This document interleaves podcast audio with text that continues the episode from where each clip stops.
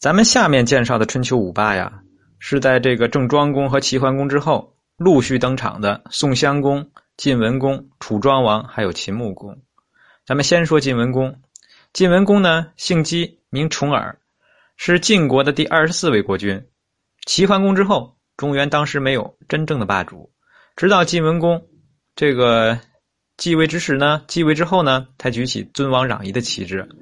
晋文公早年曾经因这个骊姬之乱在外流亡十九年，饱尝艰辛。登上君位之后，他利用这个，他任用胡衍、赵衰这些贤良人士，整顿内政，改革政治，发展经济，整军精武，取信于民，安定王室，也与秦国交好，国力强盛一时。晋文公继位时，周王室发生了内乱，周襄王蒙难，出门到郑国。赵衰向晋文公指出啊，说求霸。莫如入王尊周，方今尊王，晋之资也。赵衰呢，对晋文公的霸业有很好的辅助作用。晋文公于公元前六百三十五年独立秦王，匡扶周室，迎周襄王复位，于是晋国是名声大噪。这个周襄王二十年，也就是公元前六百三十三年，楚军包围宋国的都城商丘。次年初，晋文公率领这个齐国、秦国还有宋国之军呢。在城濮之地与楚军交战，说由于楚国立国立国至至当时的这个时候呢，从来没有这个失败过，甚至齐桓公也不敢与楚军交战。当时啊，所有人都认为晋国是必败无疑。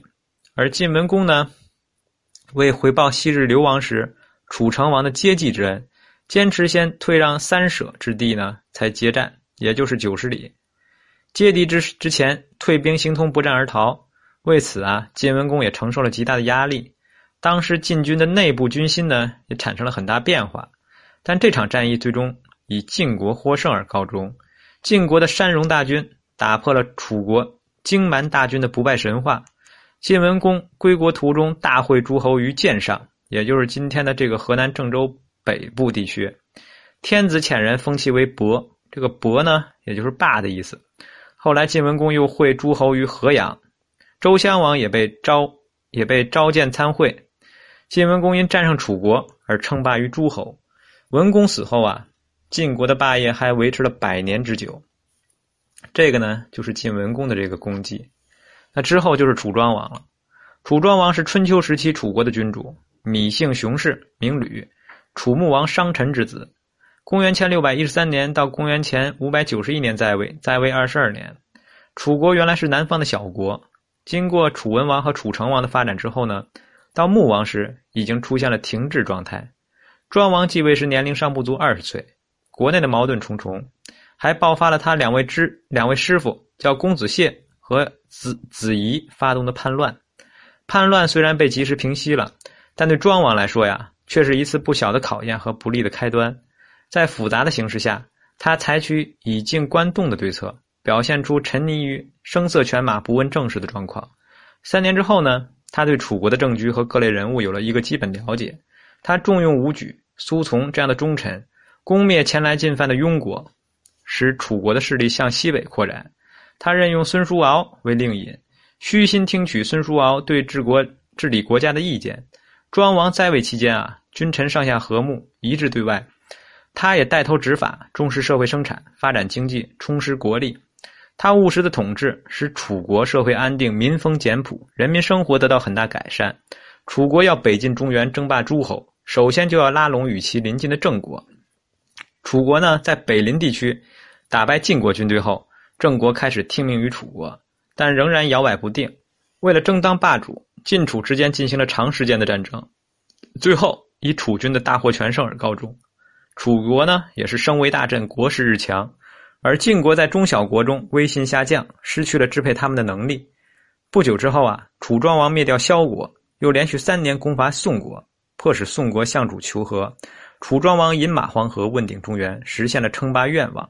楚庄王连年用兵，但他尽量做到不违农时，对百姓呢也是安抚体恤，从而得到人民群众的支持，这是他的高明之处。他对外战争也是采取威德并用的策略，并不只是着眼于某一块土地的得失，而更注重以德取势，号令天下，这使他的霸业最终取得成功。这个之后登场的呢是宋襄公。宋襄公是宋国时期，这个春秋时期呢，宋国的国君，在位十三年。宋桓公之子，子姓，名子府，于公元前公元前六百五十年继位。宋国原本是周初商代贵族微子启的封国，封地呢为现在这个豫东及苏鲁皖接壤地区，都城呢为商丘，也就是今天的河南商丘。到宋襄公的时候，国势渐盛，其称霸中原的欲望也更加强烈。公元前四百六百四十五年到公元前六百四十三年呢，成就齐国霸业的管仲，跟齐桓公呢相继病死。桓公死后啊，他的五个儿子为争夺君位发生内讧，易牙勾结宫中的权势作乱，立公子无亏为君。齐国呢也因战乱而国力渐衰，彻底丧失霸主的地位。公元前六百四十二年，野心勃勃的宋襄公趁机联合。曹、魏、朱等国出兵讨伐齐国，并扶持逃到宋国避难的公子昭当上齐国的国君，也就是后来的齐孝公。宋襄公这个举动呢，受到各国诸侯的称赞，宋国地位也得到提高。而一心想继承齐桓公地位的宋襄公，自是定期有功，野心越来越大，妄图称霸中原了。公元前六百三十九年，宋襄公发动陆上之盟。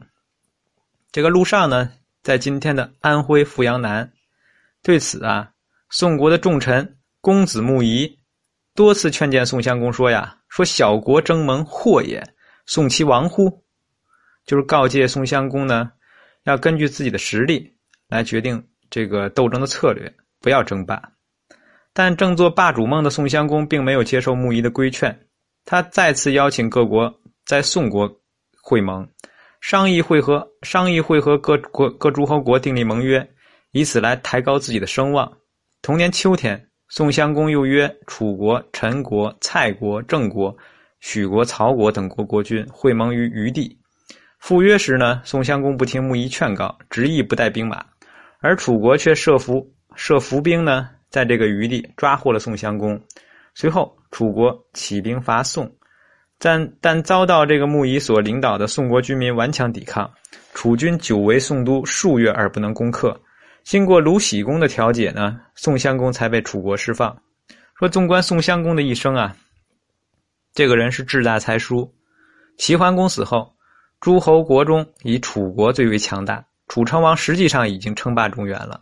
而宋国本来是一个弱国，国力国小力单，原本无力称霸。但宋襄公却自不量力，一意孤行，妄图与楚争霸。宋国在与楚国的政治较量中，始终处于下风，一败再败。在决定其命运的洪水之战中，他又大讲仁义道德，死守古代的不鼓不成列的决斗式战法，不肯乘敌半渡魏阵，这个的时候呢，而攻击他们，结果是兵败身死，成为天下人的笑柄。说毛泽东后来评价他说呢。说这个宋襄公啊，是蠢猪式的仁义。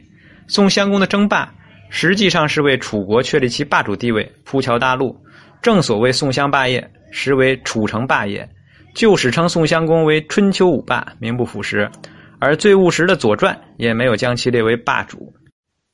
后面这位呢是秦穆公，秦穆公呢就是嬴仁浩，这个秦德公的少子，秦宣公跟秦成公的弟弟。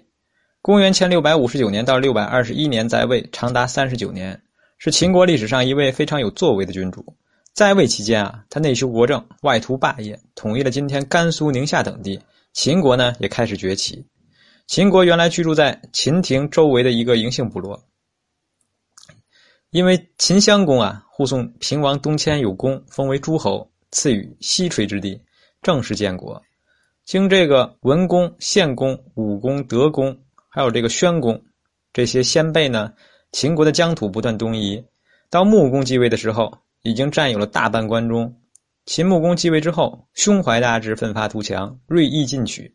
他重用百里奚、简书等良臣，推行富国强兵的政策，依靠他们修明政治，发展军事，奖励生产，使国家实力大大增强。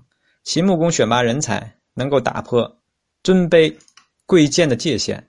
选拔贵族以外的人才，选用别国前来投奔的人，比如百里奚。百里奚呢，曾经是一位奴仆。穆公用五张羊皮把百里奚从楚国换回。当六十余岁的百里奚被押回到秦国的时候，秦穆公亲自为他打开了智库，与他商谈国事。穆公又在穆公又在百里奚的推荐下，将蹇叔请来秦国，任命他为上大夫。秦穆公广纳贤才的做法，充分表明他是一位具有远见卓识的国君。说人才有了，就要完成霸业，不一定要得到民心，还还一定呢？这个不一定得到民心，肯定是不行的。秦穆公很重视民心的向背，所以实行了一系列缓和阶级矛盾的措施，减轻百姓负担。他强调取信于民。晋国闹饥荒，向秦国求援，他不计较过往的恩怨，把秦国大批的粮食运到晋国，说不能让晋国的百姓受罪。晋国臣民都称颂他的德政，他的威信也大大提高了。这使他深受下层群众的支持和拥戴，有了争霸基础。在外交上面，秦穆公也很有谋略。为了打通通道争霸中原，他利用联姻与晋国结成同盟，与中原诸侯抗衡。他娶了晋献公的女儿穆姬做夫人，又把自己的女儿怀莹嫁给了晋文公，并帮助晋文公在城濮之战中战胜了楚国。晋文公死后啊，秦穆公认为时机已到，想取代晋国成为霸主。为稳定后方呢，他全力进攻西戎。西戎泛指秦国西部。散布于广大地区的戎族国家，他通过投奔来的游鱼，了解到西戎各国的山川形势、兵力部署，采用离间计、美人计等策略，突出骑兵，发动全面的攻击，征服了这些国家，扩地千里。这样啊，这个东边从陕西、山西交界的黄河起，一直到遥远的西边，都为秦国所控制。秦穆公终于成为西方的霸主，这对中国社会的发展有积极作用，加速了民族融合。发展了秦国经济，秦穆公开创的霸业为战国时期秦国统一中国打下了基础。秦穆公这个死于公元前六百二十一年，安葬于雍地。这个殉葬而死的当时有一百七十七人，其中呢也包括子车氏的三人。这个这三人呢分别是偃息、中兴和真虎。这三个人呢十分的贤良勇武，国人呢对这个从死这件事儿呢。也是非常的这个悲痛万分，这个赋予这个黄鸟之诗来纪念这个三人的从死。诗词的内容呢，这个之前提过，就是“比苍者天，兼我良人，如可熟悉，人百其身”。说什么意思呢？就是青天啊，怎么将这么善良的人给殉葬了呢？如果可以赎命，我宁愿出一百条命将他们换回来。说从此这件事儿呢？也让木工的这个英明呢，抹上了一丝这个乌云。完。